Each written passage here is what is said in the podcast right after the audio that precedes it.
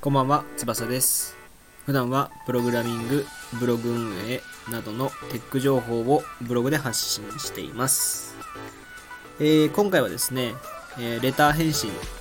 についてお話ししようかなと思います。はい。えーお久しぶりですね。あのー生放送とかで作業配信をしてる時はあったんですけど、収録ってなるとちょっと全然やってなくてですね、最近はエンジニアのこと、まプログラミングの勉強をもっと深くやっているっていう感じですかね。で、えーただ、まあ、今回レターをいただいたので、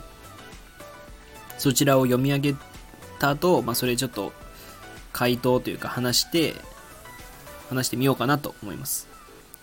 えっ、と、いただいたレターがですね、キーボードタッチ、あを読みますと、えーキーボードタッチもままならないど素人ですが、プログラマーを目指しています。翼さんの記事を見てパソコンの購入がスムーズにできました。ありがとうございます。えー転職中で自宅にいるため時間はあります。スクールに通うか独学か悩んでいます。どうやって知識を身につけましたか？早く仕事に就くことが目的です。また、どの言語を学ぼうかも決めかねています。はい。っていうことについてですね、お話ししようかなと思うんですけども、えーまず、まず、えっ、と、僕の記事見て多分パソコン購入ってことは MacBook の話だと思うんですけど、なかなか、あのー直接、こう、僕の記事見て、MacBook 買いました、ありがとうございますとか言われたことないんで、まずむちゃくちゃ嬉しいです。ありがとうございます。あのー僕の記事見て買ってくださる方がいらっしゃったとしても、僕の元にね、コメントというか感想をくださる方ってあんまりいいないので、本当に嬉しいですね。初めてじゃないかな。うん、だと思います。で、えっと、このレターの、まあ、質問が多分何個かあって、多分3つあるんだと思うんですけど、まあ、スクールか独学かっていう話と、えー、どうやって知識を身につけたかっていうことと、どの言語がいいか、おすすめかっていうことかな。もうこの3つは結構その、どのエンジニアの方も喋ってるんですけど、議論がすごくて、あの、なんていうのかな。僕よりも圧倒的にね、あのもう何十年もやってるエンジニアの方が喋ってたりとかして、その批判があったり、賛否両論すごい分かれるんですよね。なので、これは僕の、あの、本当に経験則から喋ることだし、僕自身の環境に合ってた話をしようかなと思います。あの、なので、そんなに僕だけじゃなくて、いろんな方の意見とか、YouTube とか、えースタンド FM の方でもエンジニアいらっしゃると思うので、たくさんの方に聞いたりして、自分の意見っていうのをしっかり考えた方がいいかなとは、個人的に思いますね。本当に人によって変わると思うので、これは。はい。っていう感じで、まあ、僕の経験則だけでちょっと喋ろうかなと思います。はい。ご了承くださいって感じかな。えっ、と、まずですね、スクールか独学かですけど、えっ、と、ネットリテラシーが高くて、高い人とか、えっ、と、学力というかね、学力がそこそこある人は、スクール、あ、じゃあ、独学でも全然いけると思います。うん。で、一方で、なんか、えーネットリテラシーがそもそもないよっていう方とか、えっ、と、自分の学歴というか学習に対してちょっと自信がないよっていう人はスクール行った方がいいかなと思いますね。で、このレターをくださった方が、まあ、どんな方かわからないですけど、キーボードタッチもままならないっていうことをおっしゃってるので、パッと見ですよ。パッと見、その、ネットリテラシー的には低い方なのかなって思うんですよね。まあ、それは年の問題なのか、あの、まあ、環境なのかわからないですけども、なので、そういう方はスクール行った方がいいんじゃないかなとは、個人的に思います。うん。っていうのも、例えばその、えっ、と、よく、まあ Ruby でも PHP でも何でもいいんですけど、ログイン機能を作りましょうって結構あるんですよ。それはまあ大体のこう、ウェブサービスとか、まあ、Twitter でもスタンド FM でもいいですけど、ログイン機能っていうのが存在するじゃないですか。で、ログイン機能って結構まあ奥深くてですね、でもそもそもログイン機能っていうものを知らないっていう世代の方もいらっしゃったりとか、まあ、ネットリテラシー的にそういうの知らないよっていう人もいらっしゃるんですよね。で、そういう方がじゃあ、その、独学の普通の教材見て、市販で売ってるような本を読んで、ログイン機能をつけましょうみたいなことを書いてあったとしても、そもそもピンとこないと思うんですよ。自分が使ったことないから。まあ、使ったことないっていうか、何をログイン機能というかわからないっていうことだと思うんで、そういう方はやっぱスクールに行って、その1から、そもそもログイン機能って何ぞやと。例えば、まあ、Twitter で言うと、えー、ユーザー ID、まあ、もしくはメールアドレスか、パスワードを入れて、ログインしますよね、とか。で、登録する過程がまず最初に必要ですよね、とか。そういうことを知らないと、やっぱ難しいので、その、スクールか独学かで言うとそういう分かれ方するのかなと思います。僕自身は、えっと、スクールに行ったんですけど、その、スクールの内容自体は、あ結構な方がいら、えっと、言ってると思うんですけど、スクールの内容自体は、その、むちゃくちゃこう、難しいものを問われてるわけではなく、市販で売ってる教材と同じなんですよ、ほぼほぼ。ただ、スクールの良さっていうのはそういうところにはなくて、教材の難しさとか、凄さとかっていう問題じゃなくて、えっと、まあ、対価を、お金を払ってスクールを受講するわけなんで、対価を払って自分を律するっていうことだけなんですよね。で、それでこう褒められたりとか、あの、注意されたりとかっていうことを経て、成長するっていうのがスクールの目的なので、まあ、ライザップと同じだと思ったらいいんですけど、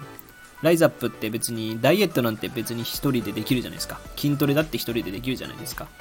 でも、ライズアップ行く理由ってのは、その、計画的に、こう、なんていうのかな、立てられたプランに対して自分がどこだ、どこまで進んでるのかとか、ここまで進んだらうまくいってるよねっていう成功体験をこう、積んでいくとか、そのお金を払ったから、どうせなら痩せようっていうのとか、そういうその、お金を払って自分を縛るみたいなそれがスクールの良さだと思うし、独学の良さってのはまお金かからないっていうだけなんで、まあ、スクール通う方が楽は楽ですけど、ただ、スクール通う方が楽だよねって思いながらこう、スクール行っちゃうと、やっぱその、まあ、お金払っちゃったけど、まあ無駄になってもいいかなっていう風になっちゃったりすると思うんで、まあしっかり考えてですね、まあ動いた方がいいかなとは思うんですけど、この僕も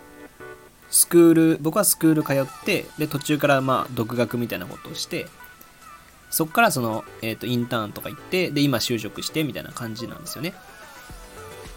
で、えっと、スクールにいた頃は本当に何が何だかわかんないし、えっと、もう食らいつくだけで精一杯だったんですよね。スクールの課題を終わらせるとか、えっと、前回言われた来週までの目標はここまでねって言われたその来週の目標まで行くのに本当に精一杯だったんですけど、今思えば本当に、なんだろう。30分もあればできるようなことなんですよ。今見れば。まあ、それぐらい差があるんですよ。1週間と30分が同じぐらいあるんですよね。あのー、ただ、今思えば、あれは簡単だった簡単なんだなって思えるんですけど、その、独学進めてる人は、やっぱりこう、自分ができるので、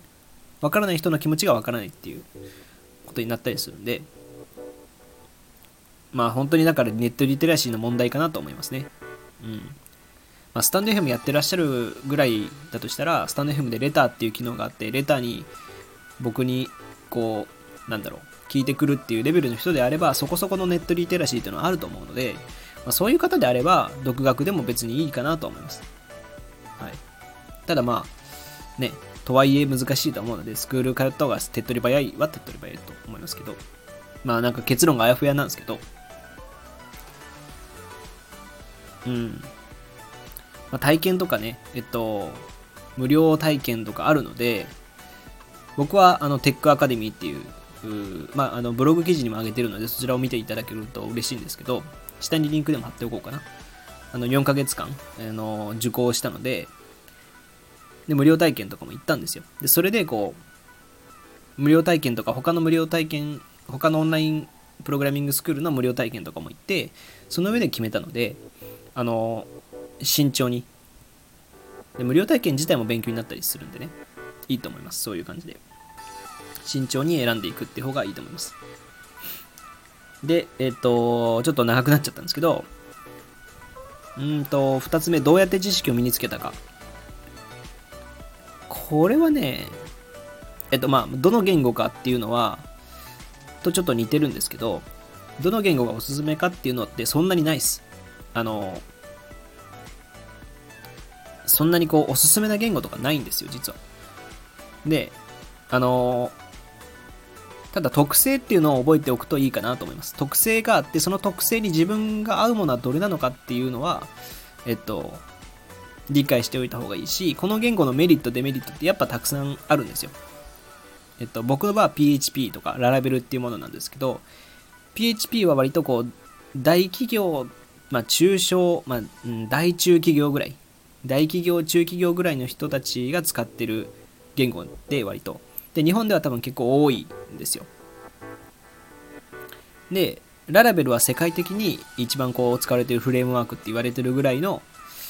言語なんですけど、まあ、日本ではそれほどたくさんつく使ってないので、えー、重宝はされるんだけど、日本ですごいその求人があるかっていうとそんなないっていうデメリットもあるんですよ。で、大阪、例えば大阪では PHP が多かったりとかするっていうので僕は PHP を選んだりしたので、その、その人に合ったメリット、デメリットっていうのはそう存在するので、僕は大阪だったし、え、これから仕事を、まあ、なんていうのかな、自分が新卒として働いてずっとこう、やエンジニアとして働いていくっていう時に、えっと、もともと自分がちょっと PHP やってたっていうのあるし、あの、本当にドットインストールとかそんなもののレベルなんですけど、PHP やってたっていうのもあるし、大阪だっていうのがあって、えー、PHP にしようかなと思ったのがきっかけなんですよ。で、例えば Ruby とかだと Ruby のメリットっていうのは、えーと、情報がたくさんある情報がたくさんあって、えー、いわゆるプロプログラミングスクールどのプログラミングスクールも結構やってたりとかするんで自分のこう自分に合ったプログラミングスクールを選んで入ることもできるしで情報もたくさんあるので、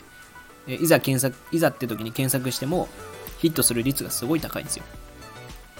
で日本のそのベンチャー企業とか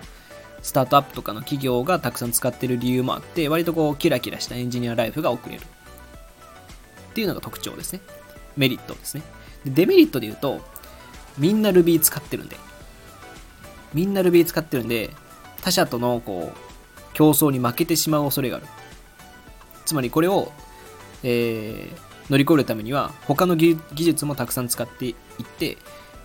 技術力を見せなきゃいけないんですよ。AWS を使うとか Docker を使うとか、えー、Vue を使うとか、そういう感じでこうモダンな技術を入れ込んでいかなきゃいけない。これもメリットでもあるデメリットなんですよね。メリットはキラキラした人生、キラキラしたエンジニアを送れるし、えっ、と、学びやすい。ただ他者との、え、比較ができないから、もっと頑張らなきゃいけない。まあ、レベルが高くなるわけですね。一方で Java とかだと、もう一個ぐらい言うとね、Java, Java とかだと、大企業はすごい使ってるんですけど、だから求人数はむちゃくちゃあるんですよ。だけど、えっと、Java はそのエンジニア、まあ、エンジニアを目指す目的にもよるんですけど、エンジニアにしてはカチカチしてるんで、えっと、キラキラしたエンジニアを目指して働いてる、働こうって思ってる人がね、そういうことを理由にプログラミングを始めたっていう人にとっては、あんまりその Java って向かないんですよ、実は。その代わり、やれることの範囲も広いんですよね。あのアプリも開発もできるし、えー、いわゆる Web サービスも Java で作れるし、っていう理由で、まあ、こうメリット、デメリットっていうのはたくさんあるんですよね。でそこは、えっと、どの言語がどういうそのやり方とかまでは覚えなくていいんで、そのメリット、デメリットをしっかりしたら、多分自分の中でこういう言語が身についた方がいいんだっていうのが分かると思うんですよね。えっと、どのぐらいの年の方か分からないですけど、これから頑張っていくぞって、もうこれから一生食っていくんだ、エンジニアに食っていくんだっていうんだったら、Ruby とかみたいな、他者の競合も強いけども、自分が頑張ればなんとかなるっていうのもいいし、もしくはその、なんだろう、割と自分はカチカチして真面目なタイプだし、キラキラした人たちとあんまりこう絡むのが難しいっていう人であれば Java とかの方がいいかもしれないし。で、大阪で就職する予定とか、えっ、ー、と、世界に出ていきたいとかっていう人は PHP とかララベルがいいし、あとその副業をやりたいとか、えっと、なんだろう。副業やりたいとか、ウェブマーケティングとかもやりたいみたいな人であれば、ウェブ制作の分野をやった方がいいし、とか、本当にその自分の目的によって、エンジニアになりたいっていうその根本的な目的によって、言語選びって全く変わってくるんで、そこは、あの、なんか、なんだろう、決めるとかっていうか、自分が何が目的なのかっていうのを明確に判断できれば多分、そこが明確になると思うんですよ。言語も明確になると僕は思いますね。うん。まあだから大体その、調べ方で言うと、まあ、Java と、Java で検索したり、Ruby on Rails、PHP、 Laravel、あと、アプリ系だったら、 Kotlin とか、Swift、フラッター、あと、なんだっけな。Web 制作で言うと、 WordPress とか、jQuery、JavaScript、そこら辺を調べるといいかなと思います。適性というか、それぞれに合った言語とか出ると思います。あ、それをちょっとブログ記事に書くっていいですね。この言語はこういう性質がありますみたいな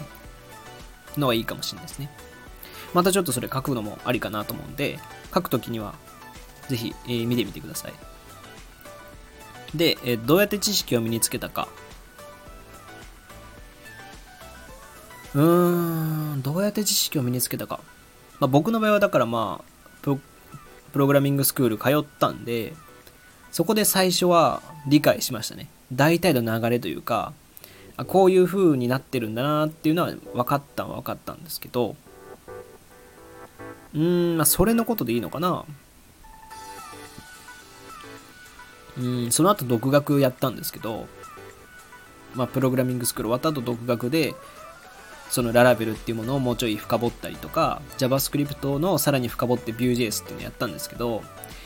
ぱスクールとは違って、独学でやるとこう、そのしんどいですよね、やっぱり。何がわかんないのかがわかんないっていうか、どうなってんだっていう。こことここ繋がってんのかとか。そういうのがたくさんわかんなくて、わかんないものが本当にあって、本買ったり、あの、ユーデミーの講座買ったり、テックピットっていうね、あの、教材買ったりとか、本当にたくさんの教材買って、こう、点と点が徐々に繋がっていくっていう感じなんで、なんか知識を身につけたっていうよりかは、作って作って、理解していくっていう感じ。本当にテックビットとかユーデミーとかってこう作るものがたくさんあるんですよね。あの SNS サイト作ろうとかマークダウン形式のブログサイト作ろうとかタスク管理を作ろうとか結構あるんですよそういうのって。で作っていく中で身につけるっていうのが僕は一番しっくりきましたね。あのえっ、といつだったかな。ちょっと前なんですけど今いる会社の VPOE って呼ばれる、まあ言ったら、エンジニアのトップの方とちょっと喋ったんですけど、まあ、新卒の時とか入った子たちに、えー、なんかその子たちに対して何が言いたいかって言った時に一番最初に出てきたのが一つの技術をうんと深く学んでほしいっていうことをおっしゃっててで深くっていうのはその何ていうのかなえっと、プログラミング言語の成り立ちとかアルゴリズムとかそういうその難しいものを覚えろっていうわけじゃなくて、えー、例えば画像サイトの場合僕の場合はララベルなんでララベルを画像サイトを使うとどうなるかとかララベルと掲示板で掲示板をララベルで作るとどうなるかとかえっ、ー、と、えー、何があるかな？えー、ラジオラジオをララベルで作るとどうなるのかとかそういうそのいろんなものをララベルで作るとどうなるのかっていうことで深掘っていく。そしたらまあ世の中のニーズっていうものに対してララベルで答えることができるようになるわけじゃないですか。だから、えっと、一つのものでたくさんのものを作る。一つの言語でたくさんのものを作るっていうことが、一番こう、仕事に就くことが目的だったとしてもですね、まあ使えるのかなっていうふうには思いますね。うん。だから、スクールか独学、まずはちょっとまとめますと、スクールか独学かっていう話で言うと、スクールは、えー、ネットリテラシーが低いなって自分の中で思ったりとか、あと、自走力に自信がない方はスクール行くべきだし、行った方がいいなと思うし、独学に関しては自分でも自走できるっていうレベルの人とか、レベルというか、自信を持ってというか、根気強くやってとか、えー、あとはネットリテラシーが高い人は独学でもいいと思います。で、とにかく一回その、たくさんのプログラミングスクールの無料のこの、なんだろう、無料の相談っていうか、をやってみて、やってみた方がいいと思います。これはもう必ずですね。で、慎重に選んでいいと思います。その間も独学したらいいわけなんで。で、えー、どの言語がいいかっていうのは、あの、本当に自分が何がしたいかっていうのを目的をはっきりすると、えー、言語も絞れてくると思います。うん。えー、リモートワークがしたくて web 制作ややりたいのか、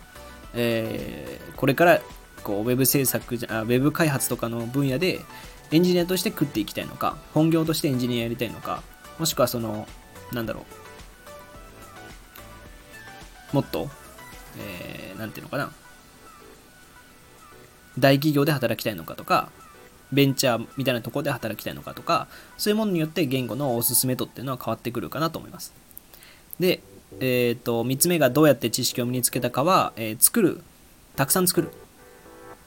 自分の一つの言語でたくさん作るっていうのを減ると、えっ、と、いろんなものを吸収できるので、早く仕事に就くこともできるかなっていうふうには思いますかね。はい。まあ、これは本当に僕の一意見なんで、あの、いろんなエンジニアの方とかいらっしゃるので、そういう方とお話聞いたりとか、もしくはそのスクールのね、あの、無料カウンセリングとかでも、現役のエンジニアの方とか、まあ、少なくともプログラミング経験がある方ばっかりなので、そういう方にね、あの話を聞くとかっていうのはした方がいいかなとは思いますね。はい。いや、ちょっとね、難しい話だったんで、熱を込めて喋っちゃったんですけど、ぜひですね、まあ、プログラミングって僕はすごい面白くて、今もこうララベルのこういろんな深いところをやってるんですよ。あの、そもそもこれどうなってるのかみたいな。で、新しいことを知るというか、あ、当たり前に使ってたけどこんな感じなんだとか、を知ったりとかできるので、その、プログラミング自体は、あの、なんだろうな、まあ、ゲーム感覚というか、作る感覚で、工作してるっていう感じで僕は楽しいと思うので、そういう方がたくさんいれば僕とも一緒になんかね、サービス作るとか、あのもしくはなんか悩み相談とかお互い聞き合えたりしたらする仲間が僕も欲しいので、ぜひエンジニアになった暁には、もしくはプログラミングを始める、始めた暁には、またご連絡というかね、そういう方はちょっと僕に連絡くれたら、ちょっと一緒に飲みに行ったりしたいですよね。はい。ちょっと話が脱線したかな。えー、というわけで今回は、うん、レターに、レター返信についてお話ししてきました。他にもですね、バッチャンネルというブログや、えー、ツイッターでも発信しているので、そちらもご覧ください。それではまた次回お会いしましょう。翼でした。じゃあね。